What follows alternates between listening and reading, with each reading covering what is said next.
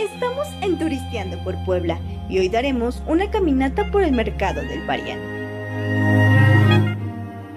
Antiguamente conocido como la plazuela de San Roque, se le denominó el Parián por ser el paraje obligado de muchos arrieros que venían de Veracruz, Oaxaca y la costa chica de Guerrero. Ante la aparición del ferrocarril, fue abandonado como centro de concentración de cargamentos y se convierte en la Plaza del Baratillo, y surge así el comercio menor de chucherías en 1760. Se ubica en la 6 Norte, esquina 2 Oriente, número 205. Se considera como el primer mercado artesanal de la ciudad.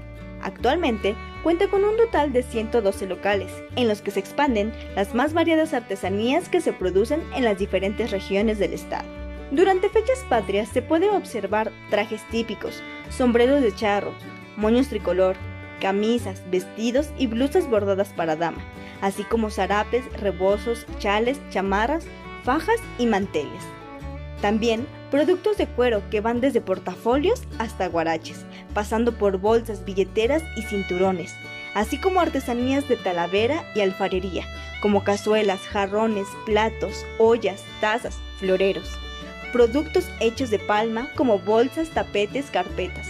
De igual forma, muñecas de cera, vidrio soplado, papel picado, papel amate de Pahuaclán y la platería de Amozoco.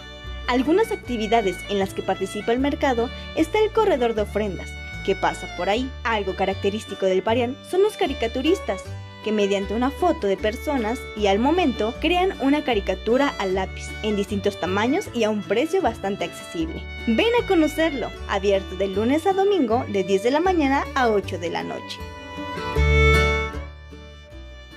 Soy Denise Valdés y nos vemos en la siguiente parada de Turisteando por Puebla.